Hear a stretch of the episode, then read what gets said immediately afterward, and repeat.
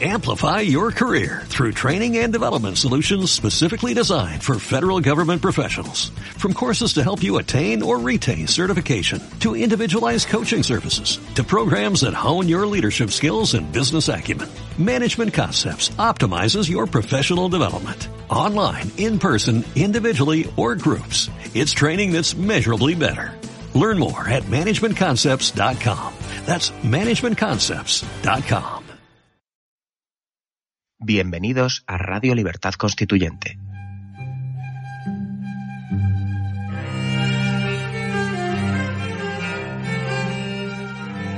Están escuchando Radio Libertad Constituyente con don Antonio García Trevijano.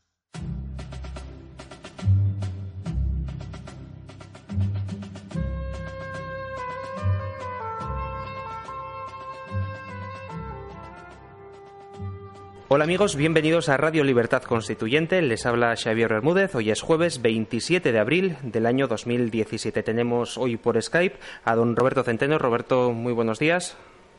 Muy buenos días a todos. Y en el estudio Somos Aguas, hoy nos acompañan Luis Enriesta. Buenos días, Luis. Buenos días. Y hoy nos dirige el programa Daniel Sancho. Buenos días, Daniel. Pues muy buenos días a todos. Gracias por esta presentación. Una vez más, eh, don Antonio ha tenido un compromiso adquirido por él. Me parece que da una conferencia en Córdoba y me ha pedido que eh, dirija o conduzca yo de alguna forma este programa de hoy. Eh, como en otras ocasiones anteriores, he tenido el gusto de presentar al catedrático don Roberto Centeno y en esta ocasión, en el día de hoy, nos acompaña también Luis, que es colega de Roberto, puesto que también es economista. No cabe la menor duda que el programa de hoy tiene que ir en esta línea de análisis económico que por lo menos un día a la semana así se viene haciendo.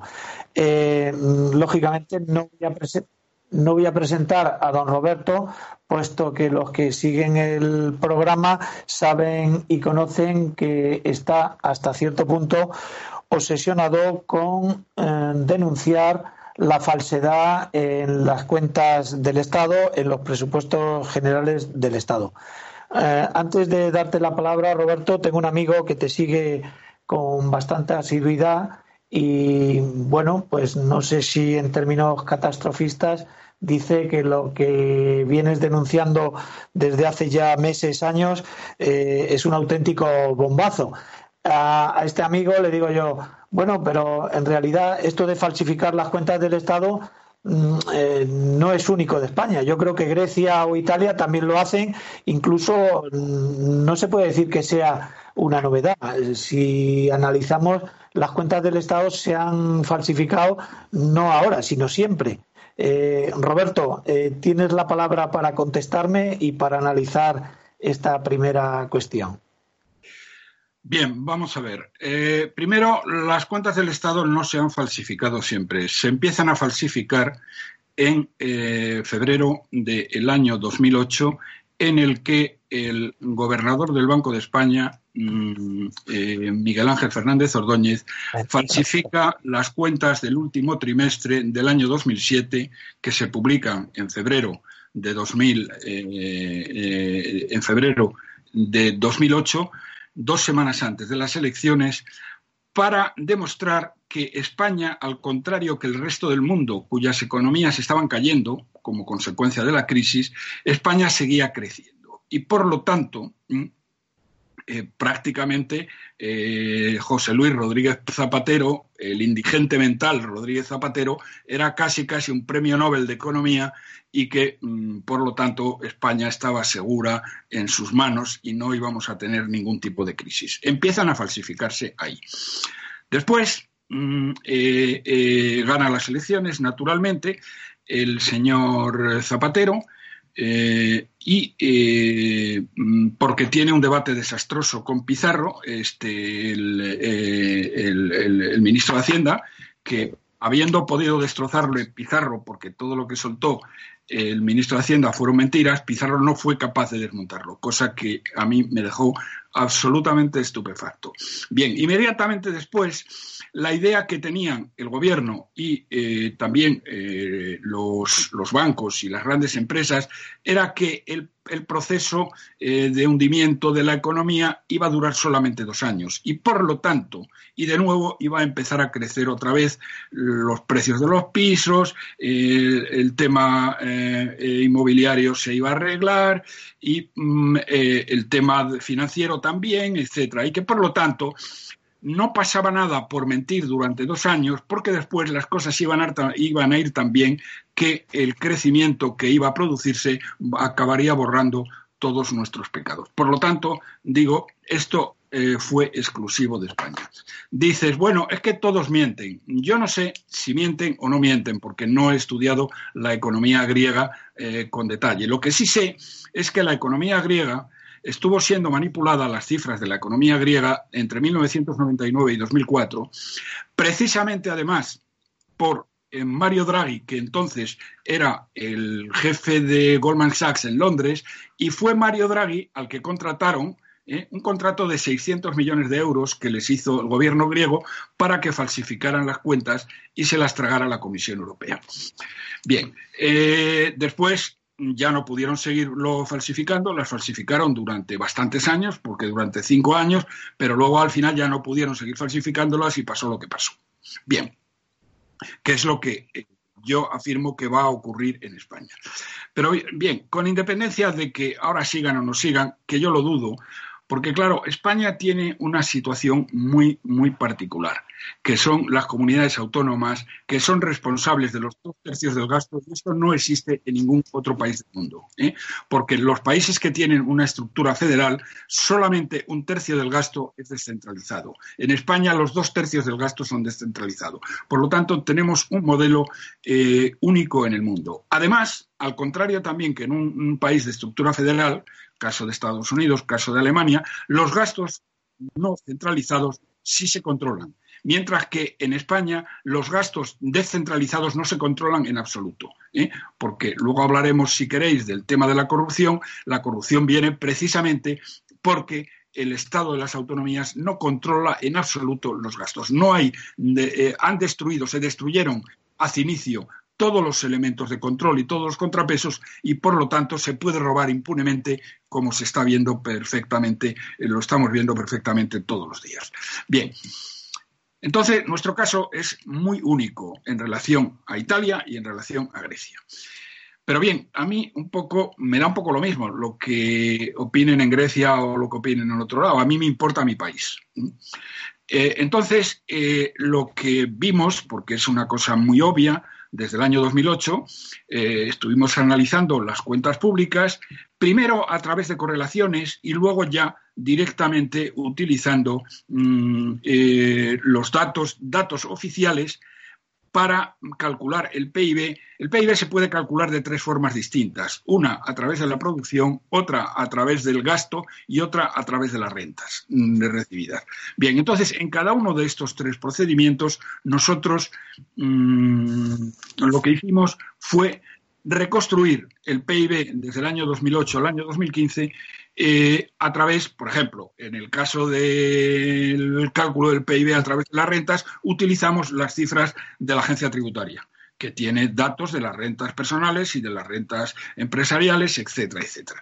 Eh, eh, y, y, lo mismo con los otros a través de encuestas del INE, etcétera, etcétera. Bien. ¿Qué nos encontramos? Nos encontramos con que el PIB es un 17,5% inferior, el PIB real al 17,5% eh, inferior al real. ¿Y esto qué consecuencias tiene? Pues las consecuencias son devastadoras, porque significa que la deuda en relación al PIB en España no es del 100%, como nos dicen eh, el gobierno falsamente, sino del 170%. Y eso significa que España, igual que la seguridad social, está, que el sistema de pensiones está quebrado.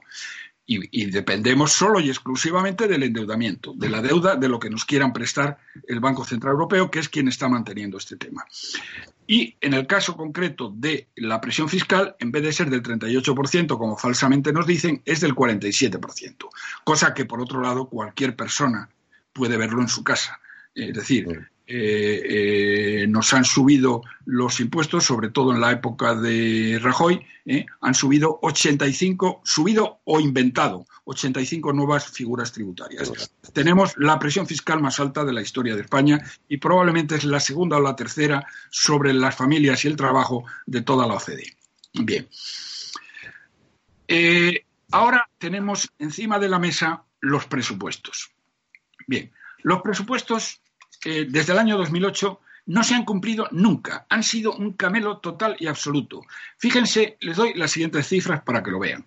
Eh, desde el año 2008 al año 2015, eh, las previsiones de ingresos de los presupuestos han sido 100.000 millones menos de lo presupuestado. Se ha ingresado 100.000 millones menos de lo presupuestado y se ha gastado como 250, 260.000 millones más de lo presupuestado. Ni un solo año, ni un solo año se han cumplido las previsiones de déficit. Por lo tanto, y esto es algo que sabe muy bien Montoro, que a pesar de todo es el más listo de todos los ministros, y como le da igual Juana que su hermana, a él lo único que le importa de los presupuestos es que se aprueben. Las cifras que vayan dentro le traen completamente sin cuidado, porque da igual. Es decir, durante, eh, durante ocho o nueve años las han incumplido y no ha pasado absolutamente nada. ¿eh? Por lo tanto, problema que tiene Montoro ahora mismo, conseguir aprobar los presupuestos y conseguir los votos del PNV y no sé si de Coalición Canaria, los seis votos que le faltan para que, para que se aprueben. Porque los mindundis de Ciudadanos ¿eh? ni siquiera han analizado las cifras de verdad. Porque si las hubieran analizado, pensarían otra cosa, como piensa precisamente la persona de Ciudadanos que se opuso, eh, que intentó eh, disputarle la presidencia a Albert Rivera, eh, que fue Juan Carlos Bermejos, que uno de los autores de este estudio, y que él se ha hartado de decir que las cifras son falsas. Pero eso Albert Rivera le trae absolutamente al pairo y ellos las van a aprobar. Lo cual, lo cual estos, estos, estos niñatos ¿eh? que gritan eh, hablando de la corrupción y contra la corrupción, más corrupción y más fraude que eh, supone el aprobar unas cifras falsas, no hace tanto daño a España como que el señor Ignacio González se haya llevado 100 o 200 millones de euros. Lo que hace daño a España, de verdad, es que Ciudadanos ¿eh? apoye unos presupuestos que saben que son falsos y eso en cualquier país civilizado es un fraude y un comportamiento abiertamente criminal. ¿eh? Una pregunta, Roberto. El tema, este tema vosotros lo presentasteis, eh, habéis estado intentando a través de Bruselas que se aclare, pero esta semana ha aparecido en prensa en un periódico británico. ¿Qué nos puede contar de eso? Sí, vamos a ver. Nosotros lo que hicimos fue, precisamente fuimos con don Antonio a Bruselas, dimos allí una conferencia, explicamos la situación. Don Antonio la parte política, yo la parte económica. Eh, y luego después hemos mandado esto a la Comisión Europea, al Parlamento Europeo y al Eurogrupo. Bien. A nosotros nos contestó, eh, nos contestaron todos, pero básicamente la Comisión eh, concretamente eh, que es el vicepresidente, y Moscovici, que es el responsable económico, nos agradecieron el estudio, pero nos dijeron, increíblemente, que bueno, que la comisión tenía relaciones continuas con el Banco de España y con el INE y que por lo tanto estaban suficientemente satisfechos, lo cual manda narices porque son los tíos que han falsificado las cifras. ¿eh? Bien. Nos contestó también Schul, como presidente del Parlamento Europeo. Mm, eh, Martin Schul eh, presidente del, en ese momento del Parlamento Europeo, le pareció el tema mm, lo suficientemente grave para mm, decirnos que iba a crear una comisión dentro del Parlamento Europeo, una prisión de Economía y Finanzas, eh, para que estudiara el tema. Eh, porque lo cierto y verdad es que la Comisión Europea dijo que ellos se daban por satisfechos con las explicaciones que le daba el Banco de España y el INE, ¿eh? pero en ningún momento, en ningún momento dijeron que estuviéramos nosotros equivocados. Eso no lo ha dicho nadie todavía. Bueno, porque no lo estamos, dicho sea entre paréntesis, entre otras razones porque lo ha comprobado el Instituto de la Economía Mundial de Kiel, que es el instituto de análisis económico más prestigioso de Alemania, y ya ha dicho claramente que las cifras son válidas. Como de nuevo el tema es tan grave, el Instituto de Kiel ha requerido a Línea hace cinco semanas ¿eh? para que le diga qué pasa. y que explique si, estamos equivocados y dónde. ¿eh? Bueno, el INE, a pesar de que está obligado a ello, ha dado la callada por respuesta.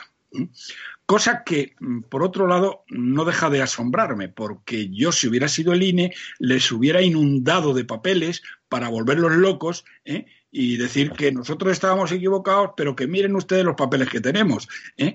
para ver, para que se tienen un año buscando los papeles, pero no lo han hecho siquiera. Bien. Yo, creo que están haciendo lo mismo que los políticos de Bruselas, es intentar eh, que se diluya el tema y, que la gente se olvide y a la prensa no le haga caso, pero creo que el tema, eh, la prensa británica está al, más. Y entonces es lo que es lo que decía antes, es que también probablemente el Der Spiegel en mayo va a publicar el tema y esto ya no lo paran. ¿eh? Y eh, por otro lado, las acusaciones. Ah, bueno, perdón. Eh, vuelvo para mm, la otra persona que nos contesta, que nos contestó el 24 de marzo, fue Dieselboe, que es ministro de Finanzas de Holanda y el presidente del Eurogrupo. Nos dijo que, el, que no era competencia, que el tema no es competencia del Eurogrupo, lo que es verdad, ¿eh? pero que era tan grave que se lo hacía llegar a las autoridades españolas y a las autoridades comunitarias. Eh, luego nos contaba mm, lo mismo que contaba la comisión y decir, hombre, pero la comisión dice que Eurostat comprueba las cifras y además la comisión mantiene un sistema de vigilancia intensiva eh, de la economía y la hacienda española eh, como corresponde a una situación de déficit excesivo. Bien. Contestamos a, a diciéndole que Eurostat no comprueba absolutamente nada y demostrándolo. ¿eh?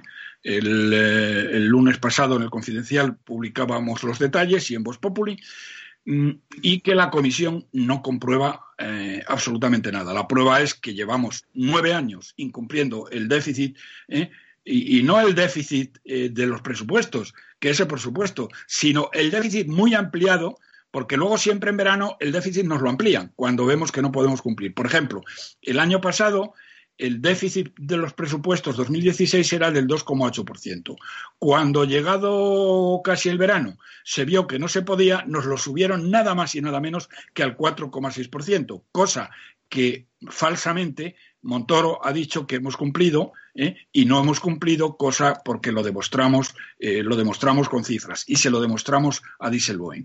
Bien, entonces eh, la periodista inglesa eh, Siobhan McFarlane es una chica muy competente y muy agresiva y claro, el título con el que publicó esto anteayer en el, en el Daily Express era un título terrible, un título auténticamente terrible, porque en primera plana y con unas letras muy gordas decía mentiras gigantescas y acusaba a la Comisión y al Parlamento mm. Europeo, etcétera, etcétera.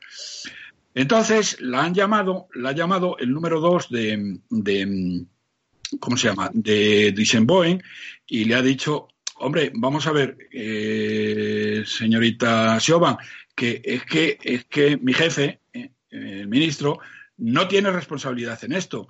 Y entonces ella le ha contestado muy agresivamente diciéndole, bueno, no tiene responsabilidad en eso hasta cierto punto, porque eh, si la Comisión y las instituciones están ignorando unas cifras que están falsificando mm, cifras esenciales que afectan a un país esencial y que afectan a la propia eurozona, están cometiendo un fraude y además son partícipes eh, de una conspiración criminal.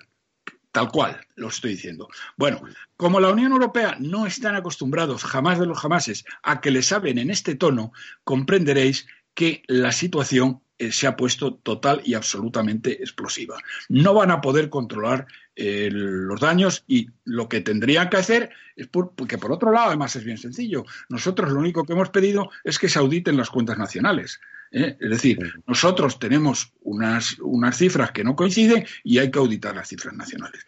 Bien, y esta es un poco la, la situación. Entonces, en cuanto a los presupuestos, los presupuestos todos los presupuestos, ya os he dicho, son puramente ciencia ficción. ¿eh? Desde el año jamás han coincidido las cifras, es que es de absoluta vergüenza. Los ingresos previstos ¿eh? eh, han sido 100.000 millones menos, desde el año 2008 a 2015, 100.000 millones menos de los que habían presupuestado. Los gastos, 250.000 millones más. Y no se ha cumplido ni un solo año los objetivos de déficit, lo cual nos ha llevado a un endeudamiento ¿eh? de 1,54 billones de euros, que es la ruina de las generaciones futuras de españoles. Eh, ¿Quieres, eh, añadir algo o vamos a hacer una pequeña pausa musical y volvemos con una segunda noticia de interés? Si conoces a don Antonio García Trevijano y escuchas nuestra radio frecuentemente, es importante que te asocies al MCRC. Es el único movimiento que existe en Europa que lucha cada día por la libertad colectiva y deberías formar parte de él. De esta forma disfrutarás de nuestro boletín para asociados con toda la información del movimiento y estarás al día de todas las noticias y eventos que realicemos. Si quieres, puedes colaborar con una cuota voluntaria que puedes pagar de la forma que te resulte más cómoda. Es muy fácil. Entra en www.mcrc.es y rellena la hoja de afiliación. Cada vez somos más y queremos contar contigo.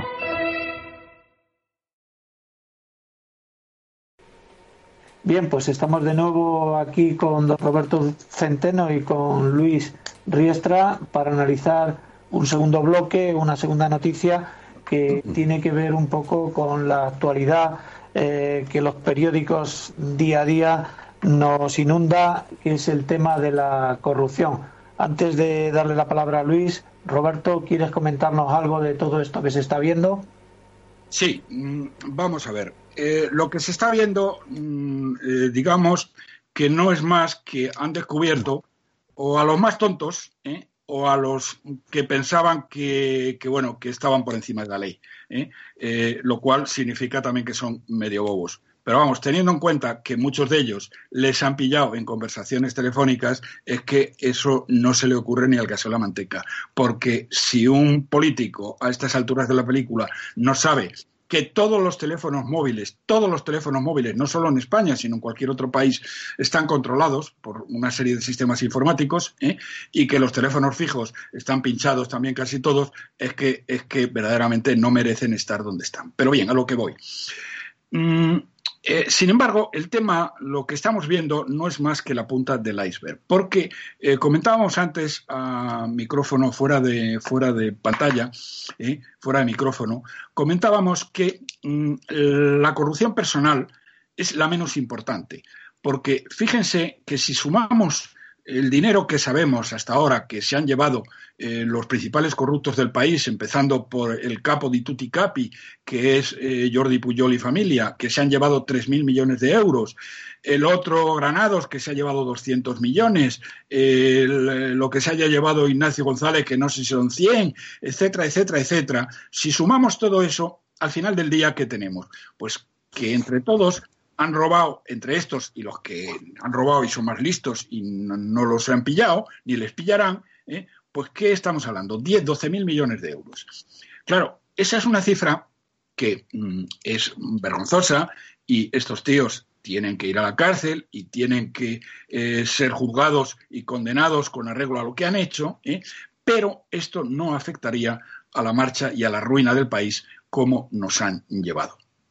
El problema está no tanto en la corrupción personal, que también, sino en la corrupción institucional y en la corrupción de Estado. Y aquí eh, eh, Antonio y yo vamos a escribir un artículo en donde expliquemos eh, con un poco con pelos y señales cómo, cómo, cuando, cómo el régimen del 78, que es el culpable de todo ello, porque estos queridos amigos, eh, bueno, mm, eh, no puede, eh, es decir, mm, no salen de la luna, eran la oposición al franquismo y los propios franquistas, pero que en vida de Franco, ni los unos ni los otros, unos porque no estaban en España y, o no estaban, estaban en la oposición y otros porque estando no podían hacer nada, no pueden acusar.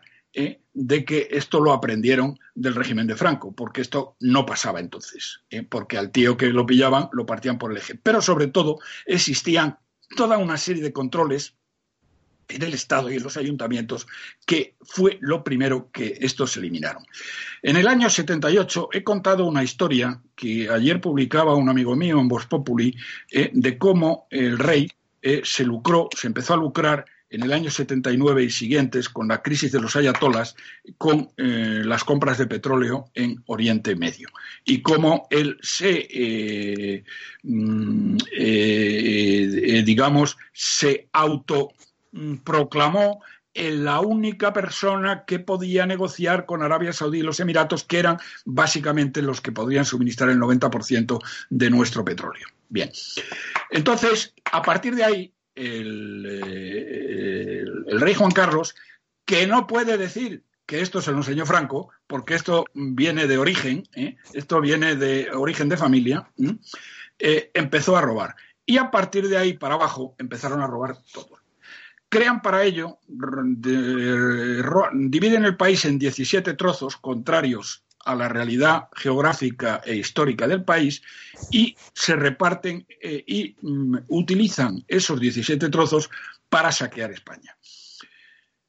Una parte, eh, una parte a nivel personal y para ello lo que hacen es eliminar todo tipo de controles en el sistema autonómico, todo tipo de controles y todo tipo de contrapesos que les impida robar. Pero, como he dicho antes, el robo personal es la parte menos importante del asunto, porque lo más importante está en que estos señores empiezan a colocar a legiones, verdaderas legiones, de parientes, amigos y correligionarios en las distintas administraciones que van montando. Hasta el punto que, para que tengan ustedes las ideas claras, fíjense, si todos estos golfos y miserables que están siendo juzgados y algunos en la cárcel ya de una manera bastante definitiva y otros acabarán yendo, etcétera, nos han robado 10 o 12 mil millones 12 de una sola vez. ¿eh? Imaginen ustedes ahora mismo las duplicidades entre administraciones públicas. Eso nos cuesta al año 36 mil millones de euros. Cada año. ¿eh? Cada año nos roban 36.000 millones de euros. La sanidad pública, que siempre a los políticos se les eh, llena la boca de hablar de, no, es que lo vamos a gastar en sanidad. ¿eh? Oiga usted, la sanidad mm, en este momento gasta 30, cuesta 30.000 millones en euros del año 2015, 30.000 millones más, el doble de lo que mm, costaba cuando fue transferida a las comunidades autónomas. ¿Qué es lo que pasó? que cuando fue transferida a las comunidades autónomas, entraron legiones y legiones de enchufados en la sanidad. Se perdieron las economías de escala.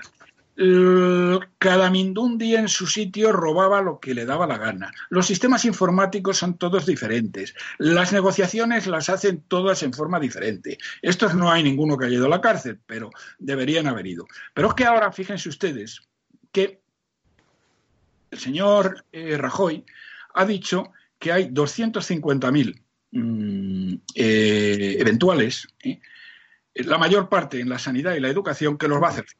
Bien, esto va a costar 11.000 millones de, de, euros al año, 11.000 millones de euros al año, porque los sueldos, y esto se lo tengo que decir, los sueldos en eh, los sueldos medios de los empleados públicos en España son los segundos más altos del mundo desarrollado después de Luxemburgo. ¿Eh? Es decir, ganan aproximadamente, eh, aproximadamente unos 38, 40 mil euros. ¿eh? La media, la media. Lo digo porque aquellos funcionarios sobre todo los honrados y los que han sacado los, por supuesto, por oposiciones dirán, oye, si yo no gano eso, yo gano la mitad de eso. Sí, pero los que han entrado a dedo ganan eso y más que eso.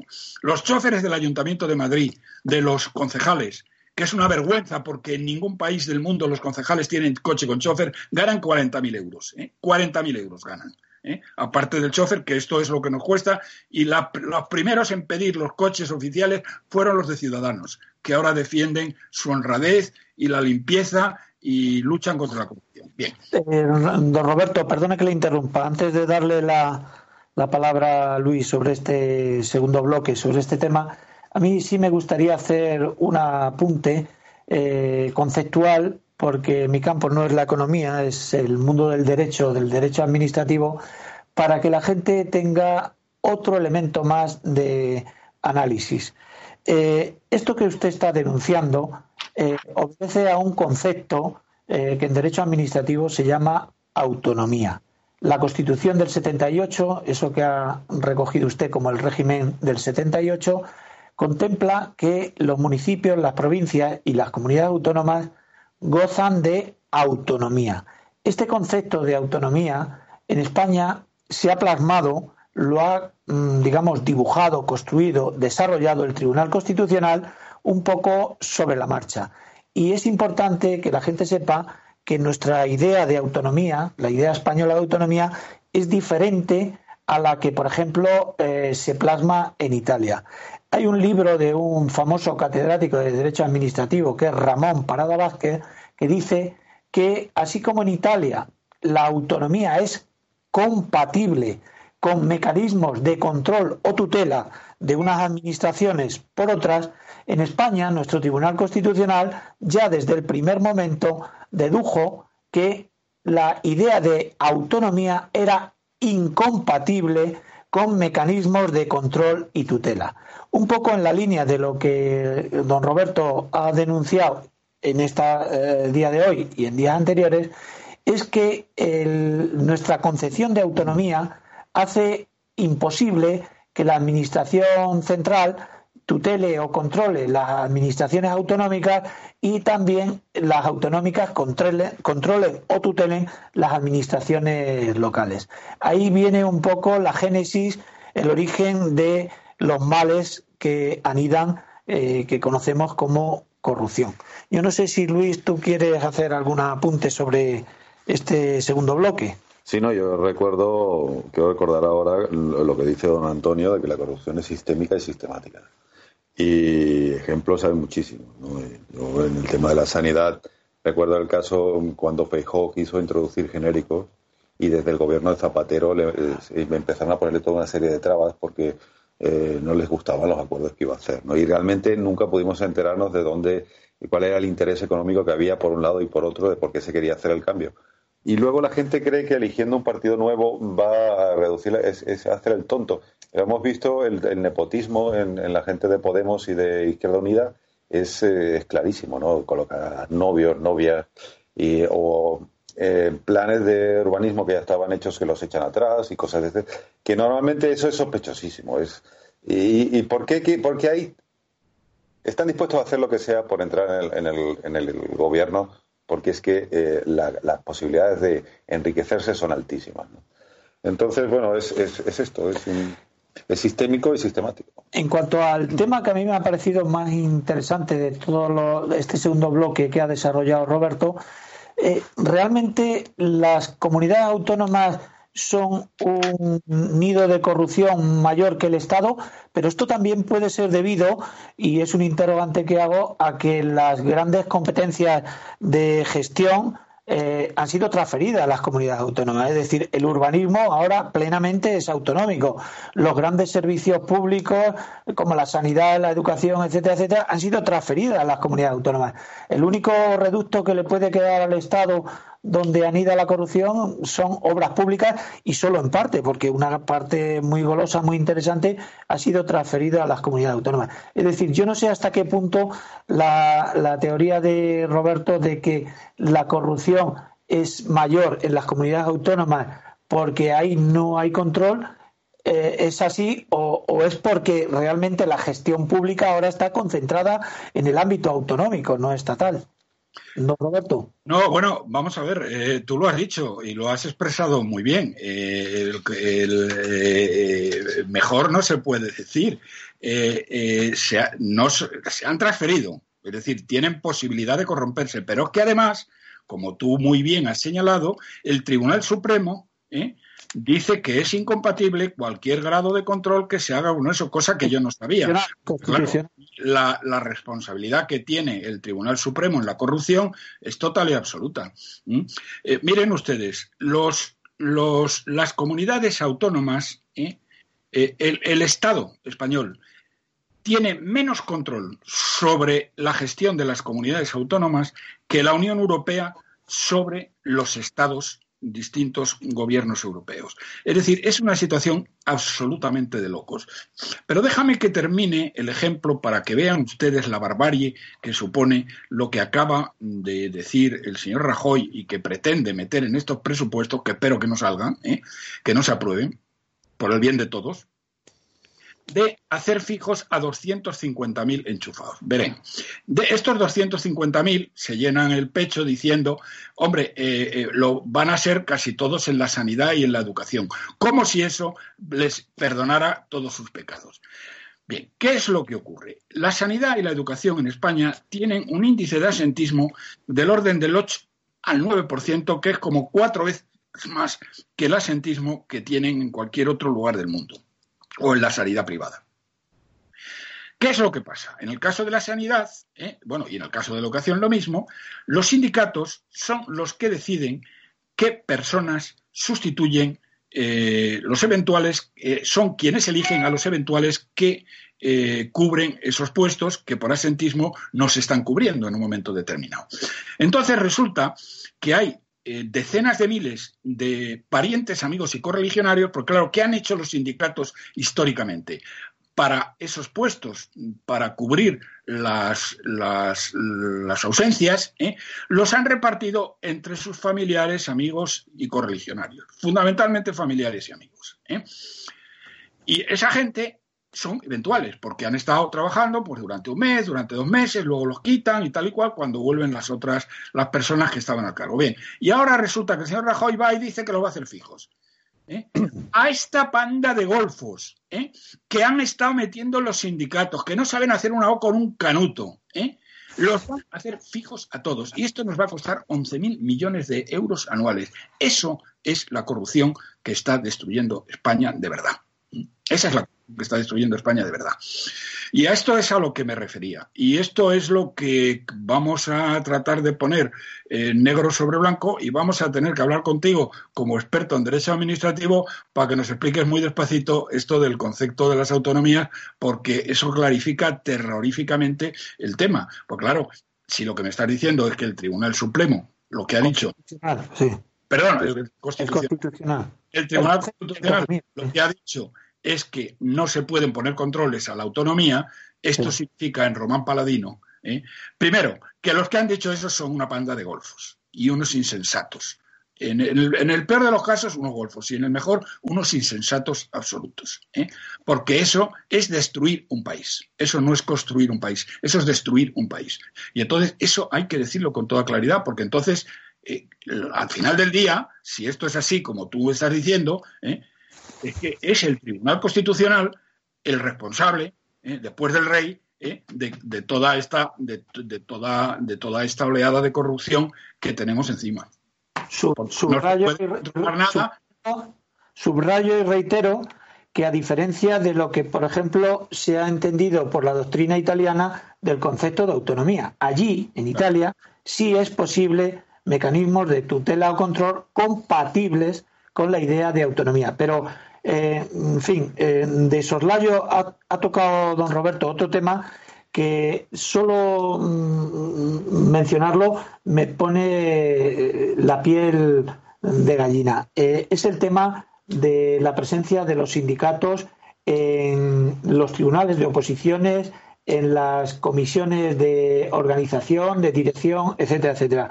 es un tema que se deberá abordar porque realmente esto sí que constituye la reforma de la administración pública. Pero, don Roberto, le voy a dar solo un apunte.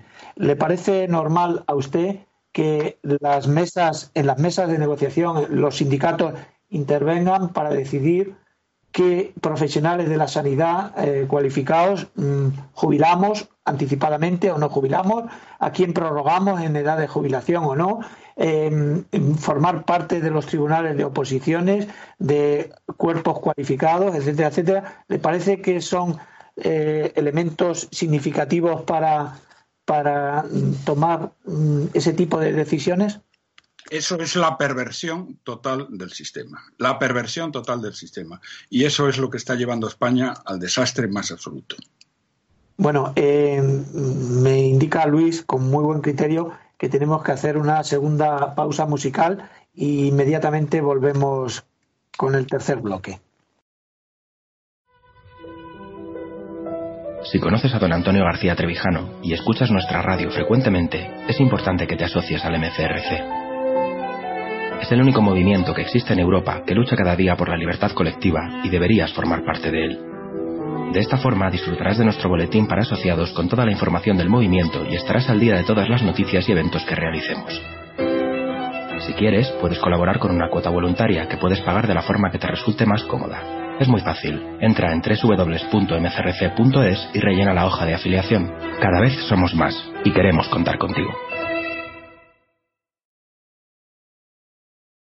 Pues bien, seguimos con ustedes en este tercer bloque y último. Y en el caso de don Roberto, pues siempre que uno tiene, en mi caso la primera vez, pero tiene la posibilidad de hablar con él, la pregunta obligada es, sobre la acción esta de, las mentiras en las estadísticas españolas. Pero la segunda es por su relación con, con el entorno de Donald Trump. Yo creo que eh, pedirle que nos, eh, nos dé su visión sobre temas que pasan en Estados Unidos, yo lo agruparía en dos, en dos bloques, digamos.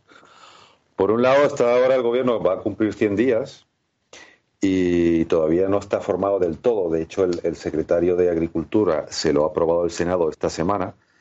Eh, bueno, todos saben que, que los medios de comunicación, los grandes medios de comunicación, no le han dado esa tregua que normalmente se da de 100 días a, los políticos, porque los grandes medios de comunicación están en, son, forman parte del establishment norteamericano que tantos conflictos tiene con Trump. ¿no?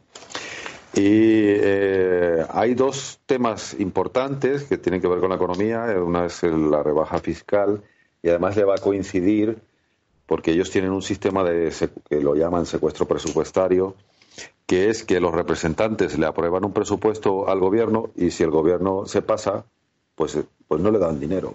Tiene que cerrar departamentos, ¿no? Y eso está próximo a cumplirse.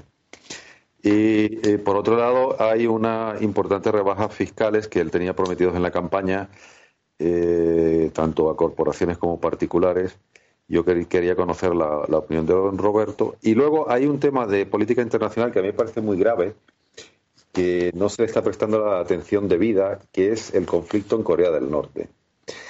A mí, bueno, eh, yo tengo la impresión de que cuando estuvo el presidente de China reunido con Trump, eh, probablemente no, no, tenemos información de eso, pero me da la impresión de que le dijeron, no lo resolvéis vosotros o lo resolvemos nosotros. Es porque este tema de las armas nucleares, la gente eh, cree que con sistemas antimisiles se va a, evitar que haya eh, que si hay un ataque se pueda defender a Japón y a Corea de esto.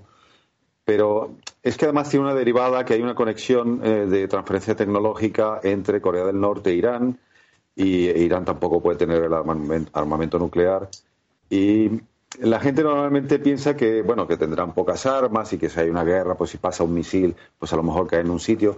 Pero realmente lo grave del armamento nuclear y balístico es que es la estrategia de estos países pequeños es generar lo que se conoce como un impulso electromagnético que es que eso deja frito todos los sistemas eléctricos de un país. Y los militares saben que a los 45 días de ocurrir este evento, eh, la mitad de la población afectada por esto muere. Ya sea por saqueos, porque no, no se puede llevar agua, ni electricidad, ni se pueden transportar alimentos, toda una serie de, de problemas. ¿no? Entonces, evidentemente, Corea del Norte, con, sobre todo con el gobierno que tiene, no puede tener armamento nuclear. Entonces, yo quería preguntar esas dos cosas a don Roberto, a ver qué información nos puede decir que tenga él sobre, sobre el tema el presupuestario.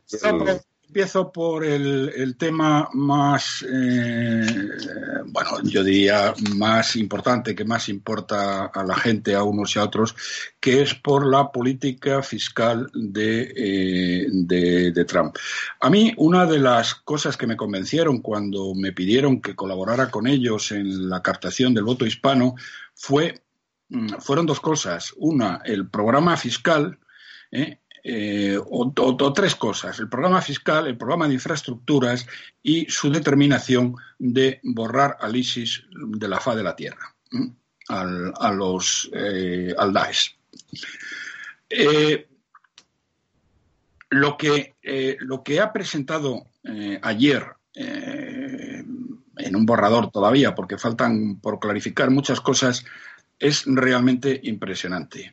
Porque, fíjense ustedes, va a reducir va el, el, máximo impositivo sobre las personas físicas va a ser del 33% frente a un 48% en España, que no es un 48%, porque a esto hay que sumarle, no nos olvidemos que aquí nos olvidamos, ¿eh? y los periodistas españoles se olvidan adrede, ¿eh? es que a esto hay que sumarle la cantidad que te roban, ¿eh? y nunca mejor dicho, que te roban por el impuesto del patrimonio. Porque esto del impuesto del patrimonio solamente en España tiene fines recaudatorios. Solamente existe en tres países europeos, pero no con fines recaudatorios. Pues claro, te roban porque te están quitando dinero que ya ha pagado impuestos. ¿Mm? Entonces, yo no sé a cuánto se puede ir, pero se puede ir en España fácilmente al 55%, ¿eh? sumando todo. Bien. Es decir, que es casi el doble de lo que pagamos, de lo que van a pagar en Estados Unidos. Quiero decir que en Estados Unidos eh, no es que lo bajen del 48 al 33, no. Eh, en este momento debe estar en el 39, es decir, que lo baja seis puntos, pero lo baja una barbaridad. Primero, fíjense ustedes, señoras y señores, que les están diciendo todos los días lo malo y lo terrible que es el señor Trump, ¿eh? y les va a bajar los impuestos al 33%. ¿Qué me dirían ustedes si a ustedes les bajaran los impuestos al 33% y eh, proporcionalmente a los que pagan menos? Primera cuestión. Segunda cuestión, a las empresas se lo va a bajar del 30% al 15%. Aquí las empresas españolas saldrían perdiendo, porque las empresas del IBEX ¿eh? no pagan ni el 3% eh, a través de toda una serie de trampas que el gobierno les consiente. Por lo tanto, aquí, eh, eh, de una manera legal, los Estados Unidos los va a hacer que sus empresas paguen el 15%. En España, las pequeñas empresas pagan el 25% o el 30% y las grandes empresas del IBEX pagan el 3%, que es una auténtica vergüenza. Bien, eh, y luego hay una, esto ya lo ha dejado clarificado ayer el, presidente Trump, y hay una eh, tercera cosa que la ha dejado en el aire.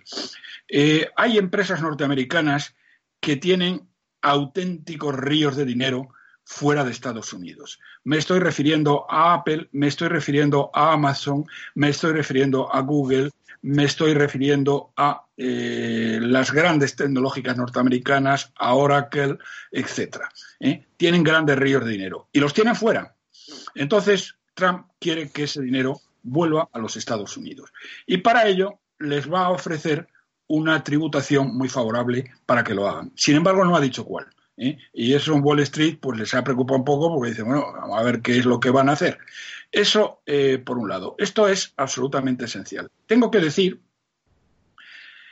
que me ha decepcionado profundamente eh, lo que hizo el señor Trump eh, con su ataque con misiles de crucero a una base siria, sin tener la certeza de que el, el gas que acabó estallando en un ataque que partió de esta base en una zona de terrorismo, fuera un gas que lo utilizó el ejército sirio o por el contrario, como dice Bashir al-Assad y como dice Putin, ese gas era un gas que tenían almacenado los terroristas ¿eh? y que estalló ¿eh?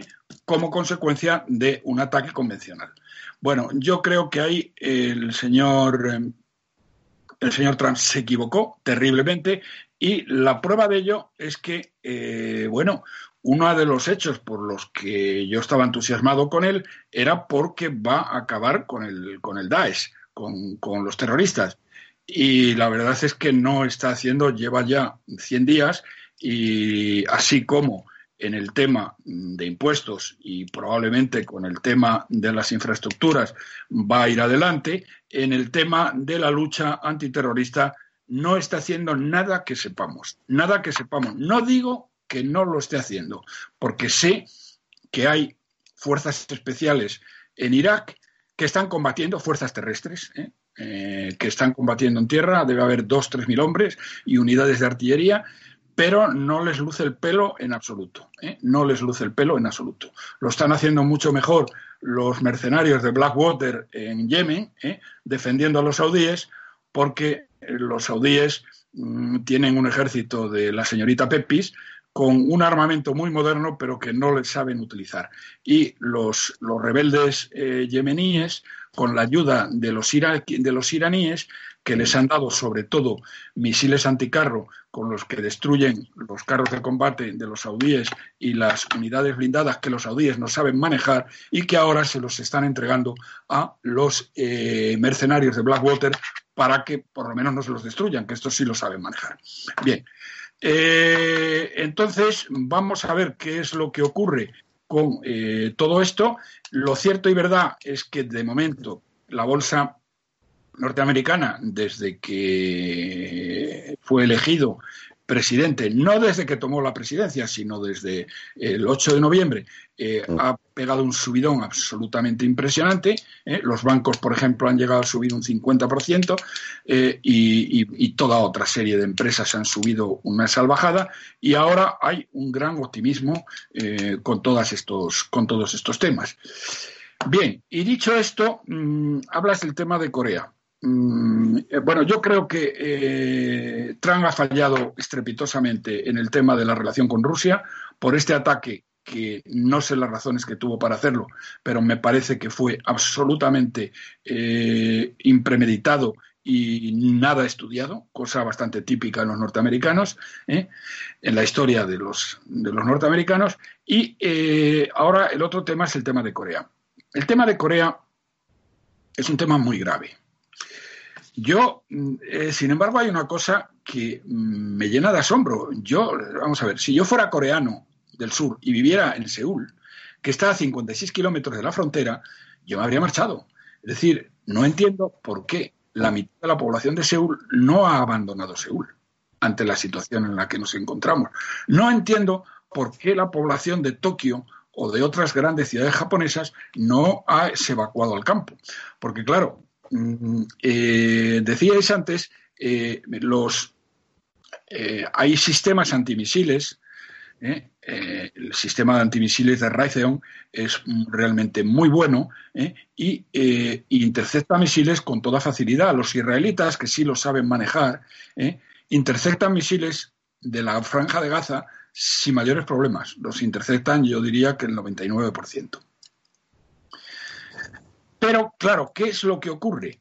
Que eh, Seúl, al estar a 56 kilómetros de la frontera, está perfectamente al alcance de la artillería. Y una cosa es derribar un misil y otra muy distinta, que es imposible, ¿eh? es derribar un obús que se ha disparado desde un cañón a 60 kilómetros de distancia. Las cabezas de esos obuses disparados por artillería pueden llevar gases y pueden llevar incluso una pequeña bomba nuclear, porque estos tíos de Corea del Norte están tan locos que son capaces de cualquier cosa. Entonces, no entiendo, yo tengo que decir que no entiendo absolutamente nada. ¿Por qué no hay una situación de terror en, o de preocupación gravísima en Corea del Sur? ¿Por qué no hay una situación de preocupación gravísima en Japón? Pues parece que no la hay. ¿Eh? La gente sigue haciendo business as usual ¿eh? y, bueno, y ahí están, que si sí, que si no, que te doy, que no te doy. Parece que Estados Unidos está haciendo bastante caso a, China. China le ha pedido que tenga cuidado y control. Eh, China lo que se ha hecho, decías antes, no sé si fuera de micrófono o delante de micrófono, ya no lo recuerdo, que no sabías qué era lo que habían hablado el presidente chino con, Trump, pero una de las cosas sí ha hablado, ha suspendido los vuelos ¿eh? que existían que conectaban Beijing con Pyongyang. ¿eh?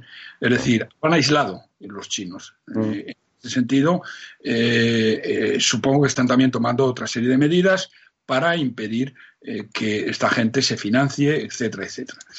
Y no lo sé, quiero decir, efectivamente, ahí hay un peligro tremendo, porque vamos a ver, un ataque convencional contra Corea del Norte no va a ninguna parte. Tienen un ejército que es muy, muy preparado, que además están aterrados, porque ahí los queman vivos o los, o, los cortan en trocitos a la primera de cambio, ¿eh? y eh, tienen un ejército muy, muy disciplinado. y tienen, digamos, mm, subterráneos suficientes para eh, un ataque como misiles de crucero, como el de Irak, digo, como el de Siria, es que no conduciría absolutamente a nada. Y, no lo sé. Yo, mm, por un lado, eh, tiendo a la tranquilidad porque los coreanos del sur parece que están muy tranquilos y deberán saber mejor que nosotros qué narices está pasando, o los japoneses están muy tranquilos y deberán saber lo que está pasando. Y por otro lado, potencialmente hablando, se puede liar la mundial.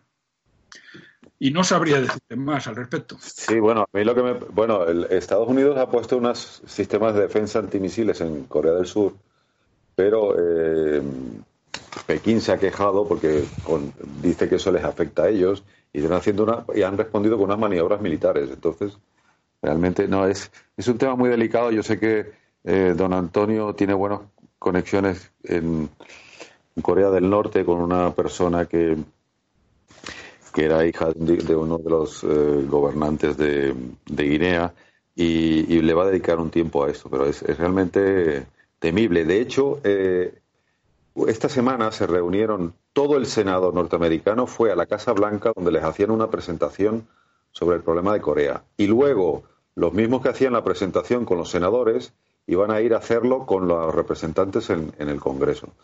Y yo me imagino que lo han separado porque los senadores tienen una, un rol especial en todo lo que es política internacional de Estados Unidos. Pero realmente, una de las cosas que llama la atención de Corea del Norte es que cuando le quitan las sanciones a Irán, el proceso de desarrollo de misiles y de armamento nuclear en, se acelera en Corea del Norte. ¿no? Y bueno, yo creo que eso lo tienen que parar de alguna forma. Pero, claro, eh, la solución no tiene buena solución. La, cosa es que sea mala o peor. Muy bien, pues don Roberto, ¿alguna otra cuestión? Pues nada, no ninguna, ninguna otra. Tenemos, que agradecerle especialmente la dedicación en el día de hoy, también a Luis y espero que a los oyentes y ahora también a los televidentes le haya resultado de interés este programa. Sin otro particular, pues simplemente despedirnos y desearle a don Antonio que tenga éxito en su conferencia. Buenos días a todos. Buenos días. Buenos días. Gracias por haber escuchado Radio Libertad Constituyente. No olviden visitar la parrilla de programación en la nueva página web del Movimiento de Ciudadanos hacia la República Constitucional, en la dirección www.mcrc.es. Radio Libertad Constituyente. La libertad viene en nuestra busca.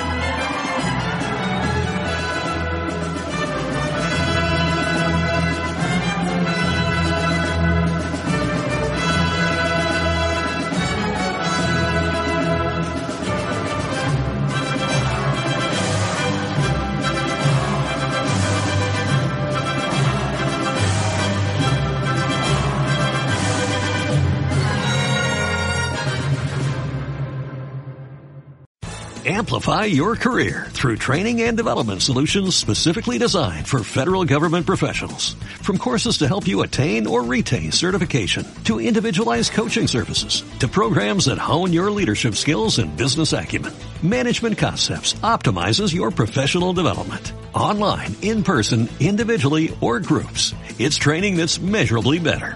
Learn more at managementconcepts.com. That's managementconcepts.com.